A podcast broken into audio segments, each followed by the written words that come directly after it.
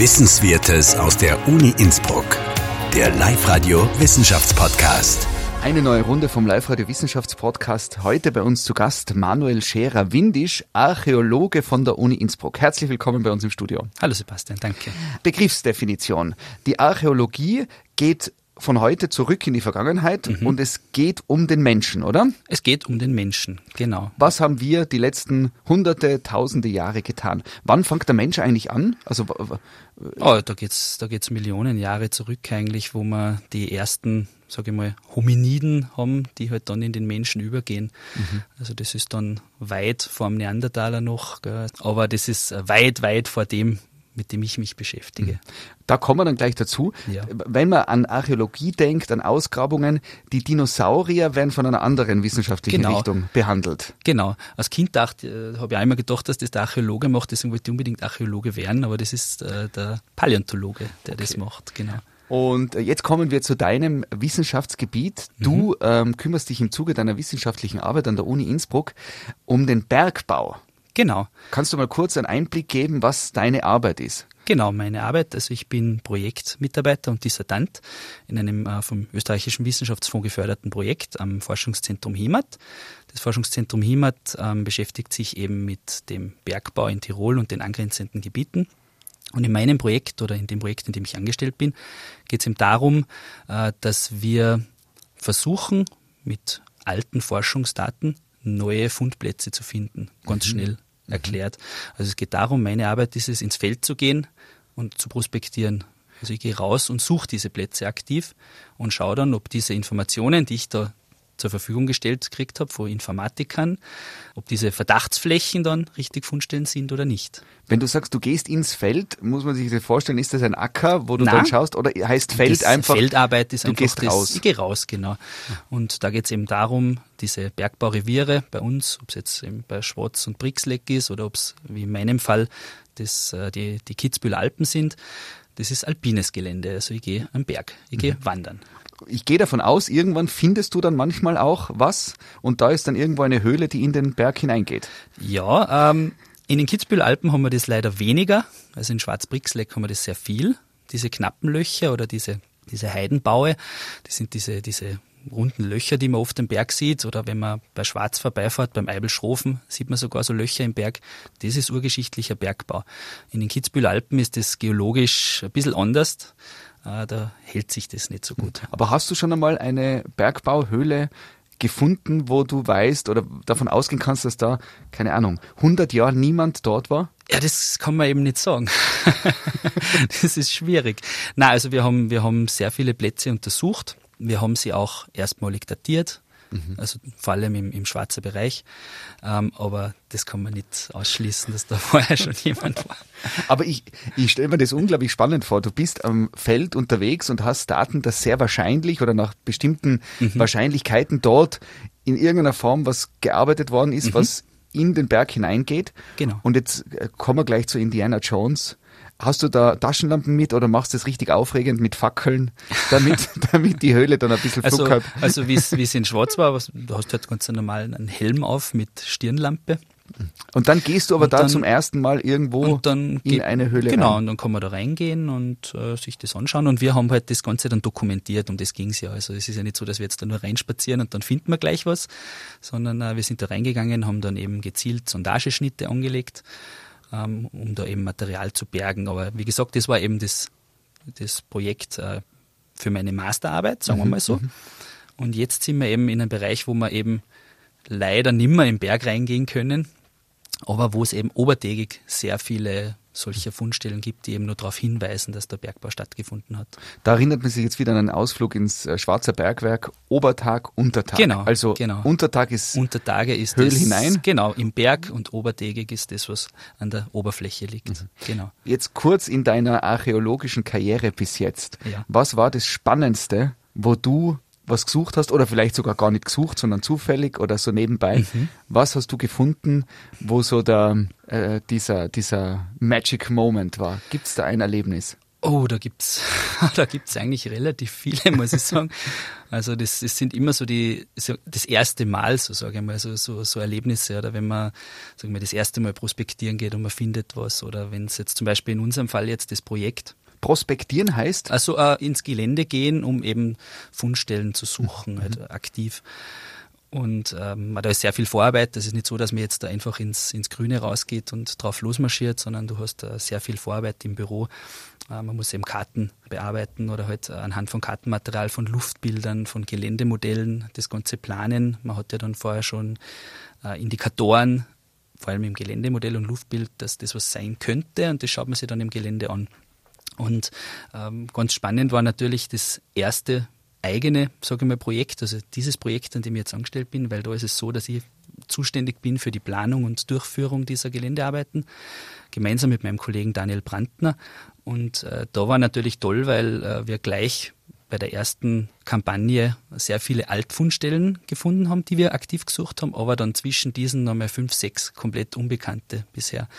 Und äh, es war sehr ergiebig. Mhm. Ja, also aber aber gibt es ein Erlebnis, wo du, ähm, keine Ahnung, ein Silberstück gefunden Ach hast? so, oder ja. so, so, so irgendwas. Also gibt es da ein Erlebnis in deiner... Doch, da gibt es schon was ganz was Lustiges. Äh, da war ich bei einer, bei einer kleinen Grabung im Rofan und äh, das war eigentlich eine, eine urgeschichtliche Fundstelle aus dem Mesolithikum.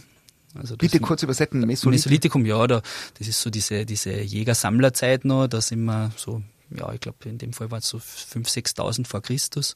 Also weit vor Ötzi Weit noch. vor Ja, schon noch, also. ein bisschen vor Ötzi. Und äh, da haben wir bei einer Fundstelle römische Münzen gefunden. Ah. Also das ist halt so, so das war halt ein schönes Erlebnis, weil man hat gewusst, diese Fundstelle ist immer wieder begangen worden, aber der römische Münze war halt bis dato unbekannt. Und äh, das hat mein Kollege, hat das dann auch äh, ja, sehr schön bearbeitet. Und da findet man dann die, und da jetzt muss ich gleich nachfragen, wenn man einen Schatz findet, mhm. wenn du das im Zuge von einer wissenschaftlichen Arbeit machst, dann ist es automatisch, wie ist es eigentlich, wenn man, wenn man römische Münzen findet, wem gehören die?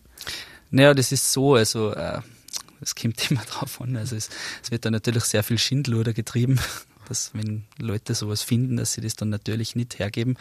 Äh, es ist so, alle Arbeiten, die wir durchführen, die müssen, sind ja genehmigungspflichtig. Mhm. Also wir müssen ja vorher einen Antrag schreiben, dass wir was machen dürfen und dann müssen wir äh, das, äh, eine Berichtslegung ist verpflichtet und dann ist es eigentlich so, dass das eben ein Teil dem Grundeigner gehört und ein Teil dem Finder. Okay. Ja, da müsste man sich das dann ausmachen. Aber normalerweise ist es ja so, dass die für die wissenschaftliche Bearbeitung zur Verfügung gestellt werden und dann gehört es halt dem Grundeigner. Äh, okay, also eigentlich also gehören die Dinge, die dem. Ist, also das ist zum Ausmachen dann eigentlich, oder? Weil im Grunde genommen ist es so, dass der, der was findet, darf es natürlich nicht behalten. Mhm. Ja. Der kriegt höchstens einen Finderlohn sozusagen. Ja, oder halt, es, es kommt immer darauf an, also die Sachen, die man so findet, die sind ja dann nicht, äh, da geht es ja nicht um, um äh, große Werte, sage ich mal jetzt vom monetären mhm. her gesehen, sondern das ist eher von wissenschaftlichem Wert. Mhm. Jetzt war das ja eine Ausgrabung, wo es eigentlich um was Älteres gegangen ist, oder? Mhm. Und dann findest du eine römische Münze, mhm.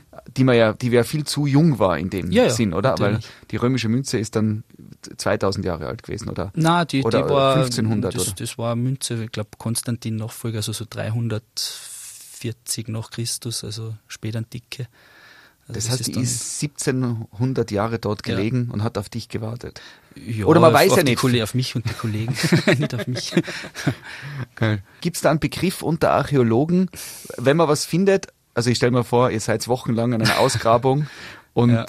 da, da, muss ja irgendwann einmal einer aufschreien. Oder ja, ja, also wir haben da schon eben, das waren so Sachen, eben, wenn man da wieder mal ein, ein, äh, ein Werkzeug findet oder irgendein Kollege, der Marco, mein Kollege von der Uni, Markus Staud, wir haben dann immer einen Tanz aufgeführt, einen Schlägeltanz, weil wir einfach so eine Gaudi gehabt haben, dass wir da äh, war nicht so viele von diesen Steinwerkzeugen gefunden haben und das hat uns halt total taugt. Ja, cool. Wie, wie, wenn man jetzt Archäologe wird, wie oft kann man damit rechnen, dass man so Highlights hat? Weil ich, weil dazwischen ist es schon einfach harte Knochenarbeit, wo man am Feld unterwegs ist und alles Mögliche findet, aber nicht das, was man sucht, oder? Ja, ich meine, im Grunde genommen ist es ja schon so, dass man äh, nicht, also wie, wie gesagt, kommt einfach nicht ins Grüne raus, sondern äh, es ist ja sehr viel Planung mhm. und Vorarbeit. Also wenn ich jetzt äh, einen gewissen Bereich äh, bearbeite, dann ist es zu erwarten, sage ich mal so, dass was da sein kann. Und dann ist natürlich das was anderes, wie wenn ich jetzt zufällig irgendwas mhm. finde und man denkt, boah, das ist jetzt natürlich gewaltig. Aber natürlich ist immer sehr viel Aufregung dabei, mhm. das muss man schon sagen. Also es ist ja, ähm, mir kommt immer vor, die, die Leute, die das machen, das ist schon sehr viel Herzensarbeit oder so Jetzt in deiner Arbeit geht es um den Bergbau in Tirol. Wenn du so ein Bild malen würdest, wie das ausgeschaut hat, damals der, der urzeitliche mhm. Bergbau, wie kann man sich denn da die, die Tiroler Alpen vorstellen? Wie, wie ist denn das da zugegangen? Ich schätze mal, dass äh, viel weniger Bäume da waren. Weil die hat man gebraucht, um Brennstoff zu genau, bekommen. Genau, also zum Beispiel jetzt, wenn man jetzt das Beispiel Schwarzbrixleck nimmt, äh, der Abbau hat aufgrund des, des Dolomitgesteins hat durch Feuersetzen stattgefunden. Und das Feuersetzen ist eigentlich ist ein sprengendes Verfahren. Also man, man legt ein Feuer direkt an einer Steinwand, fängt dann einmal an und durch die Hitze dehnt sich der Stein aus, wird abgesprengt. Das hinterlässt dann eben so eine schalenförmige Aushöhlung, oder? Und das ist mehrere Zentimeter reicht diese, diese Sprengung immer in den Berg rein. Und das ist dann auch das, warum man diese charakteristischen Formen, diese Höhlen, wie man sie oft als Schwarz- oder Brixlecker kennt, äh, wie die zustande kommen. Und da hat man sehr viel Holz gebraucht, zum einen, und dann natürlich für die Verhüttung. Die Verhüttung ist der Bereich, äh, wo man eben dann das Erz Kupfer umwandelt, sagen wir mal so, also wo einfach äh, das aufgeschmolzen wird und dann eben die ganzen anderen Stoffe, die im Erz drinnen sind oder Rohstoffe, die im Erz drinnen sind, weggeschmolzen werden anhand äh, mit Schlacken. Also das wird dann Eisen muss weg, ähm, Schwefel einmal muss weg und dann überbleibt dann das Kupfer. Jetzt hat man das Gefühl, wenn man die, die Arbeit von dir anschaut, dass da überall Bergbau betrieben worden ist. Äh, wo, wo man zu, zugänglich war und da sind verschiedene Erze, glaube ich, abgebaut worden, oder? Vor allem. Genau, genau. Warum wird jetzt heute eigentlich, jetzt könnte es theoretisch sein, dass ihr als Archäologen sagt, hey, das sind so viele äh, äh, Gebiete. Hat das noch Relevanz heutzutage? Na, also in, bei uns aufgrund der, der Personalkosten eher nicht, würde ich sagen. Rohstofftechnisch wird es sich in manchen Bereichen vielleicht sogar lohnen, ja. Also es gibt, äh, es gibt da noch, ich glaube, relativ äh, große Goldvorkommen, gerade in die, in, also im Nationalpark Hohe Dauern zum mhm. Beispiel gibt es sehr viel Gold. Ähm, es hat aber auch zum Beispiel in dem Bereich, wo ich jetzt unterwegs bin, hat es in die 70er Jahre vor der Geologischen Bundesanstalt Untersuchungen gegeben, ob sich das nicht lohnen würde, da den Kupferbergbau wieder aufzufahren. Also man hat sich das schon auch mhm. überlegt, aber hat es dann einfach wieder lassen, weil es ja, es ist nicht rentabel. Jetzt, jetzt gibt es ja verschiedene e-, Edelmetalle und Gold steht sicher so ganz oben, wenn man einen, einen, einen Westernfilm ja. vor Augen hat. Gibt es das bei uns? Also kann es theoretisch passieren, dass wenn du archäologische Ausgrabungen machst, dass du irgendwo unterwegs bist, dass du dann in Tirol Gold findest? In Tirol, ich glaube, ja, im Zillertal, glaube ich. Mhm. Bin ich mir jetzt nicht sicher, aber mit Gold äh, setze ich mich jetzt nicht so auseinander, muss ich sagen. Aber es ist ja so, dass in die hohen Dauer nehmen, also vor allem in Salzburg, auf Salzburger Seite und auf Kärntner Seite, also Rauris, äh, Bad Gastein und dann auf der Kärntner Seite Nassfeld, glaube ich, dass da schon sehr viel äh, Goldbergbau stattgefunden hat. Und ich glaube, das Ziel hat da immer, das, das grenzt dann ja alles ein bisschen mhm. zusammen mhm. dann im hintersten Bereich. Gibt es eine Geschichte von einem Archäologen in Tirol, der, der, der irgendwas gefunden hat, was so spektakulär anmutet? Ja, es, was, halt, was halt ganz spannend sind, sind halt so Hortfunde, solche Sachen. Was ist das? Ähm, ja, da haben sie zum Beispiel sehr viele Kupfer- oder Bronzeartefakte irgendwo gehortet, deponiert. Ah, Hortfunde heißt. Genau. Solche äh, Sachen. Die haben quasi äh, eine Schatzkammer gemacht. Genau. Also Gibt es unter den Archäologen eigentlich so quasi, dass man so eine Schweigepflicht, dass man sagt, da redet man nicht drüber, weil da könnte ja sein, dass man in den nächsten Jahren noch, noch was findet. Und deswegen ja. gibt es so, a, so a, also ähm, einen Ehrenkodex. Ja. Wie um den der Heiligen Gral, dass man sagt, na, da reden wir jetzt auch nicht im Radio drüber beim Interview, weil da könnte ja nicht, dass da irgendwer auf die Idee kommt, da jetzt Schatzsucher ja, zu spielen. Ist, es ist natürlich, äh, gerade wenn, wenn Fundstellen frisch sind, ist, ist die Gefahr natürlich groß, dass da Leute mhm. angelockt werden, die und, halt dann und andere. Gibt das noch? Also kommt sowas manchmal vor? Also ich persönlich habe jetzt, hab jetzt keine Erfahrungen in die Richtung gemacht, aber es soll auch soll es geben, ja. Mhm. Aber äh, sag, bei uns ist das sicher nicht so extrem oder, oder vergleichbar, wie, wie es in Italien zum Beispiel ist, wo dann auf der Grabung äh, mit Gewehr Wache gelegen wird oder so. so wie in Pompeji jetzt zum Beispiel mit mhm. dem Prunkwagen da, oder?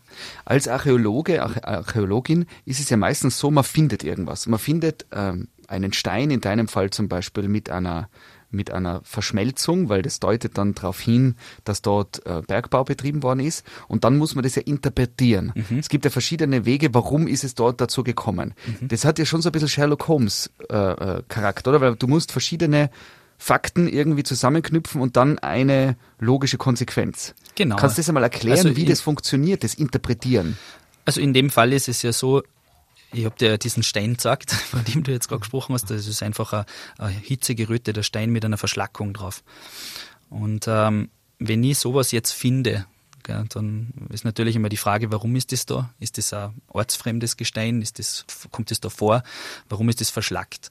Und dann schaut man halt natürlich noch, was befindet sich im Umfeld. Finde ich dann vielleicht sogar Schlacken, finde ich irgendwelche Artefakte.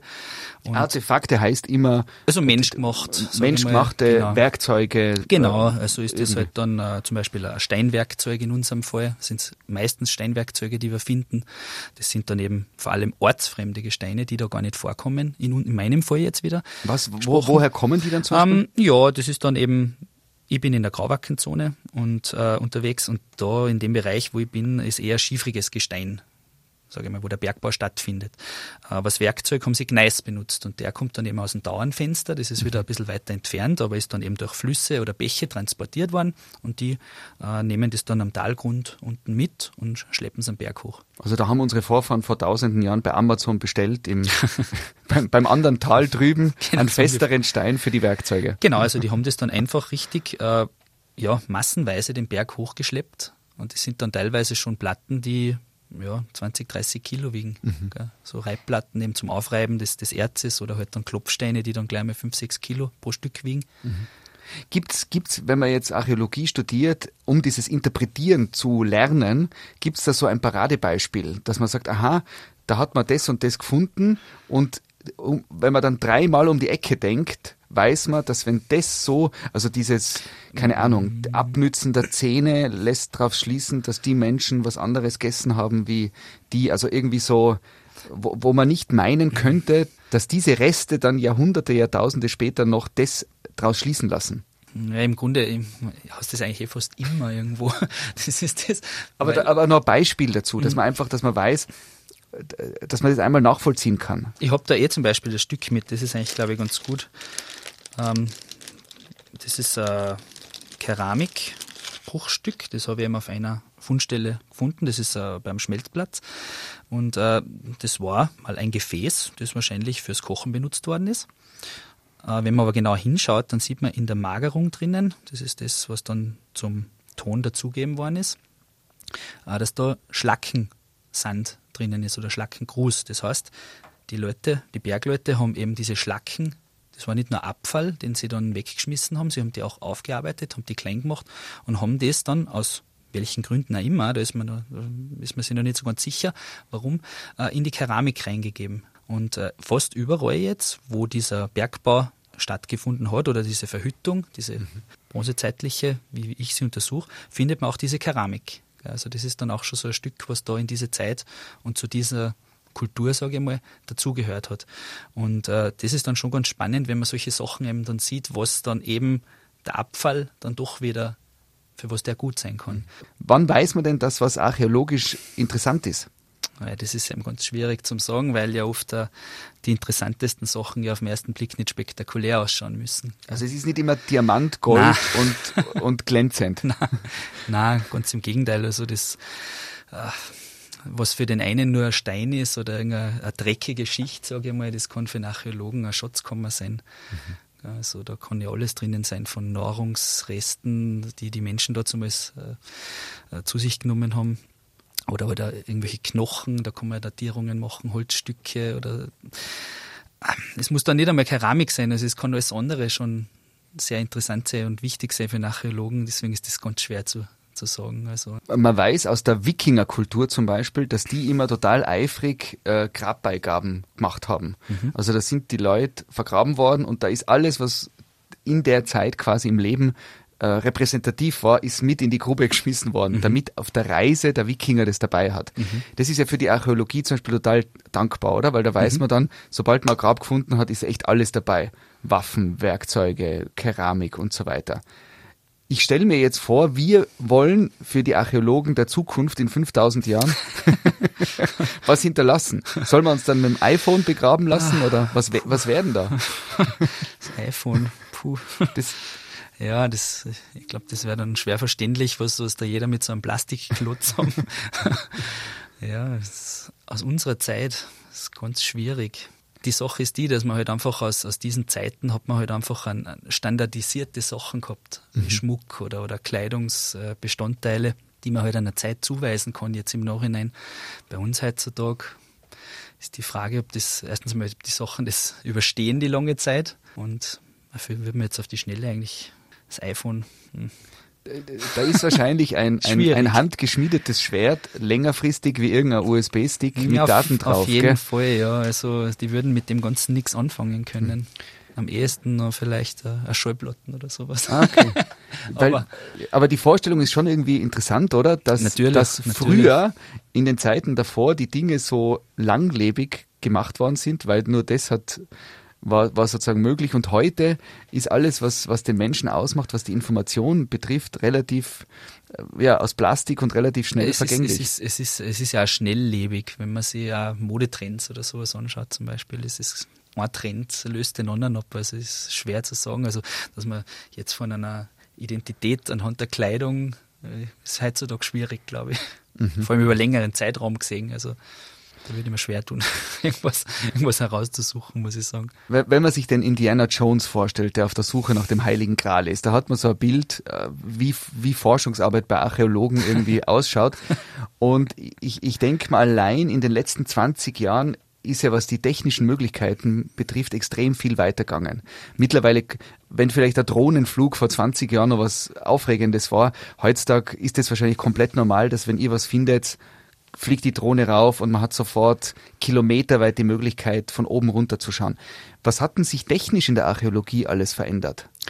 Also es ist sehr, sehr viel durch, äh, wie soll ich sagen, durch die Computertechnologie, einfach das Digitale, sage ich mal. Also ob es jetzt die Drohne ist, ob es überhaupt die Fotografie ist, äh, was man damit alles anfangen kann, weil heutzutage machst du ja nicht nur mehr ein Foto von einer Fundstelle, sondern du machst 3D-Modelle davon zum Beispiel. Also wie ich vorher gesagt habe, diese untertägigen Abbaue, die ich in meiner Masterarbeit untersuchen habe dürfen im Schwarzer Bergbau, die haben wir mit äh, dem Verfahren, das nennt sich Structure from Motion. Ähm, da macht man einfach sehr viele Fotos, die sie überlappen und kann dann ein 3D-Modell erstellen des Ganzen. Nimmt man dann eben her für Abschätzungen des Abbauvolumens zum Beispiel oder halt auch Abschätzungen des Vortriebs, wie viel und wie lang äh, eben da abgebaut wurde, in welcher Zeit, sagen wir mal so. Und was halt dann ganz spannend ist jetzt, äh, weil wir eben sagen, diese, diese neuen äh, Methoden, äh, ist, ich habe diese Modelle gemacht im Jahr 2015 und seit 2019 gibt es auf der Techniker Visualisierungslabor. Und wir haben nie daran gedacht, dass man da mal virtuell in eines dieser Bergwerke reingehen könnte. Aber 2019 haben wir das dann gemacht. Also da ist man dann richtig mit der VR-Brille dann auf einmal richtig in dieser, in dieser Abbaukammer oder dieser, dieser, diesem Stollen dann gestanden wo man so eigentlich fast nicht hinkommt. Und äh, das hat man dann, das, das ist schon sehr spektakulär gewesen. Und es geht halt sehr viel in diese Richtung mittlerweile, oder? Ob es jetzt äh, so Virtual Reality ist oder Augmented Reality, vor allem dann auch, wenn man sagt, man will diese Sachen zugänglich machen für Museen oder, oder halt einfach auch für die Öffentlichkeit. Weil äh, so kommt man da eigentlich nicht hin. Und Drohnen sind natürlich auch nochmal ganz toll, weil man halt einfach äh, Plätze erreicht, wo man halt zu Fuß auch gar nicht hinkommt. Mhm. Also bei uns ist es oft so, dass man sagt, man hat jetzt irgendwo einen Abbau in einer steilen Felswand und dann komme ich da jetzt mit äh, zu Fuß oder ohne Bergführer gar nicht hin. Und dann fliege ich halt einmal kurz eine Minute mit der Drohne rauf, mache ein paar Fotos und habe auch schon wieder einen Erkenntnisgewinn. Also das ist natürlich ein Riesenunterschied. Also früher war alles analog, man hat alles händisch gezeichnet. Natürlich wird halt auch noch gezeichnet, aber du als Grundlage hast halt dann ähm, ganz andere Daten oder halt ähm, Fotos oder, oder ähm, Modelle zur Verfügung, wie das vor sicher 20 Jahren noch war. Auf jeden Fall. Wie viele Stunden warst du im Zuge deiner wissenschaftlichen Arbeit bis jetzt untertags, also in Boah. einem Tiroler Bergbauwerk? Boah, Bergwerksbau. Wochen. Wochen. Also das ist, also das war richtig so. In, Im Zuge meiner Masterarbeit war es so, dass ich eben ein studentischer Mitarbeiter war. Ich aufgrund aber eines zusätzlichen Stipendiums noch die Zeit gehabt habe, viel mehr mitzugehen, als ich hätte müssen, sagen wir so. Und mir hat das so gut gefallen, dass ich eigentlich, ich war dann, ja, ich war fast ein Jahr ständig bei den Arbeiten dabei. Ist es da so, dass man dann, dass man dann schon Feedback bekommt, dass man ein bisschen blass ist, obwohl es Sommer ist? Ja, also es ist, äh, es ist, es ist nicht, es ist nicht unbedingt angenehm manchmal, wenn es draußen 25, 30 Grad hat und fein und du kannst irgendwo am Biburger See liegen oder so und dann liegst du da in so einem Loch drinnen. Na, natürlich, äh, ja, ein bisschen blach war ich zu der Zeit schon. Ja, Und Klaustrophobie darf man als. Sollte Höhlenbeforscher man- auch nicht haben, sollte oder? man nicht haben, nein. Ja. Sollte man nicht haben. hast du sonst irgendwie, ich, ich stelle mir vor, wenn ihr da irgend, irgendwelche Höhlen beforscht, da kommen ja auch Tiere entgegen oder andere Dinge, die man vielleicht nicht vermutet. Gibt es da ein Erlebnis? Mm, na, wenig, also Tiere. Kein Tiere, Höhlenbär? Na, na, Knochen findet man viele. Und ist es dann so, weil ihr müsst ja dann Aber- zuordnen, ist das jetzt relevant oder nicht? Nein, das ist oft so, dass halt da einfach, äh, das, das ist in unserem Fall dann nicht relevant. Das ist dann später passiert, dass da halt äh, Tiere reingehen und da drin verenden. Aber ähm, ja, was, was noch ganz spannend war, man, wir sind einmal in so ein Höhlensystem, also in so ein Bergbau, in so ein Abbausystem reingegangen und dann findest du auf einmal Bierflaschen. also es ist dann schon so, dass da vor uns Menschen unterwegs waren und sehr viele wahrscheinlich, aber wir gehen halt mit einer anderen Motivation da rein, um das zu Und dokumentieren. wie um alt war die. Bierflasche circa? Ja, das kann man sagen. Also das war noch so, so eine Stummelflasche, wie man es vor die Augustiner her kennt. Aber Zipfer, also das wird, schätze ich mal, vor die 90er gewesen sein. Also auch das ist, das kann man dann zuordnen. Ja, genau, ja. Und wie, das Spektakuläre wäre jetzt noch, wie weit war das drinnen? Oh ja, 20 Minuten.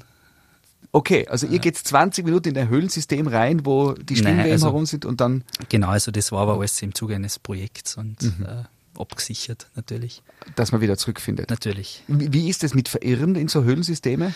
Ähm, ja, das ist sehr leicht möglich und deswegen sollte man da auch nicht reingehen. Muss man wirklich Ohne- aufpassen. Ja, aber, natürlich. aber äh, da, da, da, ich, ich stelle mir das so vor, es wird eine neue Bergbauhöhle entdeckt und dann geht man rein, oder? Leuchtet einmal rein, geht einmal so und dann es gibt zwei Wege, einen links, einen rechts. und dann überlegst du, ja, wenn ich jetzt nur links gehe, komme ich eh wieder. Äh, Und wenn man da allein unterwegs ist, Nein, diese, ist- diese Schatzsuche, Ja, boah, ich das soll ist, noch weiter. Nein, das ist, das ist keinem zu empfehlen, da auch nur einen Meter reinzugehen, ohne dass er da abgesichert ist oder, sage ich mal, mit, äh, mit also du machst das auch nicht. Oder, na, auf gar keinen Fall. Ich habe zwei ich werd- Kinder, ich würde da so nicht rein. Ich wäre ganz kribbelig in die Vorstellung, da drinnen, da hinten funkelt's. Dann leuchtet man mit der, mit einer super LED-Lampe ganz weit rein und sieht schon da hinten. Nein, also das natürlich, ähm, das Ganze war sehr reizvoll in der Arbeit. Aber man kann doch, man es gibt doch so, so, so Schnüre, wo man dann einen Kilometer Schnur hat Ja, und dann Hänsel und Gretel mäßig geht man in die Höhle rein. ja, ja, ja das ist, ist sehr gefährlich. würde, ich, würde ich keinem empfehlen. Also ich wäre äh, ein kurzlebiger Archäologe. Ja, nein, es Bei, ist. bei mir äh, würden sie nach einem halben Jahr dann sagen, ja, irgendwo verschollen. Ja, nein, es ist, äh, es ist, äh, also jetzt ohne Scherz, es ist richtig sehr gefährlich und es gibt ja dann in äh, die Höhlenrettung äh, in, in Brixlik äh, vom ähm, Bergbau-Aktivteam, also sind da sehr viele Menschen, es, es gibt da sehr engagierte Community, sage ich mal, gerade in Brixlik und, und Schwarzer Raum vom Tiroler Bergbau- und Hüttenmuseum. Und die haben eben auch eine, eine Rettung und da ist, kommt es schon öfter mal, ist öfter mal vorgekommen, dass die dann ausrücken haben müssen, um da Menschen zu bergen. Also meine Euphorie äh, löst bei dir jetzt nur aus, dass du wie die Geschichten wieder in Erinnerung rufst, wo eben genau solche Leute meinen, sie wissen eh alles. Ja, nein, gehen da ist, rein und- genau, also nein, es ist es ist nicht zu unterschätzen natürlich, gell, weil äh, und was man auch nicht äh, unterschätzen darf, ist natürlich ähm, sowas kann sich auch bewegen in der Zeit, gell. Also der Berg, der man sieht es ja auch beim Eibelschrofen, äh, Anfang der 90er, wie da die Wand gekommen ist Mhm. und äh, solche Sachen passieren immer wieder, dass halt solche Hohlräume zusammenstürzen. Und äh, es ist vor ein paar Jahren auch auf der Grattelspitze um gewesen, dass sowas zusammengestürzt Also ist. Und es ist sehr gefährlich, also da würde ich auf gar keinen Fall Okay, das, das nehmen wir mit. Äh, Fledermäuse hast du wahrscheinlich viele gesehen schon, oder? Ähm, ja, nur schlafend an der Decke hängen. Man stellt sich das immer so spektakulär vor. Also, dass man du, reingeht du und dann gehst kommen rein und dann kommen die so. Na, leider. Oder Gott sei Dank. Ähm, Aber Spinnen, ja, also Höhlenspinnen es da einige. Spinnenphobie darf man auch nicht haben, oder? Wenn man, Na, wenn man sich die man Höhle nicht. als Forschungsgebiet aussucht. Sollte man nicht. Aber in unserem Fall dürfen wir nicht so viel von Höhlen reden, weil sonst haben sie mir wieder, weil das sind, sind ja menschengemachte Ah, Abbaue und es ist ja dann in dem Fall ja gar keine Höhle. Also Höhle, sondern es ist so ein Bergwerk oder Bergbau, okay. Abbau. Und Höhle ist immer natürlich. Höhle ist natürlich, genau. Ah, ich habe ganz oft Höhle gesagt. Das ist egal. Ich habe sogar Bergbauhöhle gesagt. Ach, ich bin da, das ist überhaupt kein Problem. Aber definieren wir noch kurz, das ist dann ein Stollen. Genau, also Stollen oder halt eine Zeche. Es kommt immer drauf an, die Form. Mhm. Also der Stollen ist eigentlich das einmal, wo, wo man reingehen kann, initial in den Berg. Oder? Und dann folgen da meistens, wenn wir jetzt vom, sagen wir mal, mittelalterlichen oder neuzeitlichen Bergbau ausgehen, mehrere Zechen, wo halt dann, sage ich mal, größere Erzbereiche Bereiche waren, wo halt stärker Erz vorhanden war, die sind dann ausgeerzt worden, da bleiben dann größere Hohlräume über und verbunden ist das dann wieder durch Strecken oder Schächte und mhm. solche Sachen.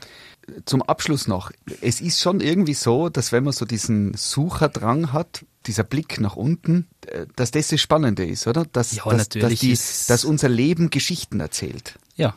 Genau. Also es ist, ist eben das Suchen, wie du sagst, das ist schon, es ist aufregend natürlich, gell? das ist ganz mhm. klar. Also du, wenn du prospektieren gehst, man ist natürlich freudig aufgeregt, sage ich mal, geht da ins Gelände. Und ähm, eben diese Geschichten, die setzen sich dann eben aus vielen kleinen Einzelteilen zusammen, oder? Und äh, wenn ich da jetzt eben so einen, so einen Schmelzplatz untersuche, oder? Und dann finde ich noch einen Bergbau dazu, vielleicht finde ich dann sogar noch irgendwo eine Siedlung dazu und dann kommt man schon richtig ein schönes Bild dieser Community vielleicht da zeichnen. Und mhm. äh, das ist dann schon sehr spannend. Gell? Und wenn das natürlich dann noch größere Bereiche abdeckt, also jetzt nicht nur einen kleinen Raum, sondern dann man merkt, okay, boah, das ist ja gar nicht so klein, wie man sich das vorstellt, dann ist das schon beeindruckend. Zum Abschluss noch, wünscht man sich unter Archäologen irgendwas? Gut Fund. Gut Fund? Gut Fund, genau. Gut Fund gibt's wirklich? Gut Fund, ja, ja. Also, Aber ja, das ist, ich weiß nicht. Also du stehst auf in der Früh, gehst nein, arbeiten, nein, nein, ziehst dir den Regenmantel an Gut Fund, mein Schatz. Manuel, vielen Dank für das spannende Gespräch und alles, alles Gute. Ja, danke. Wissenswertes aus der Uni Innsbruck. Der Live-Radio Wissenschaftspodcast.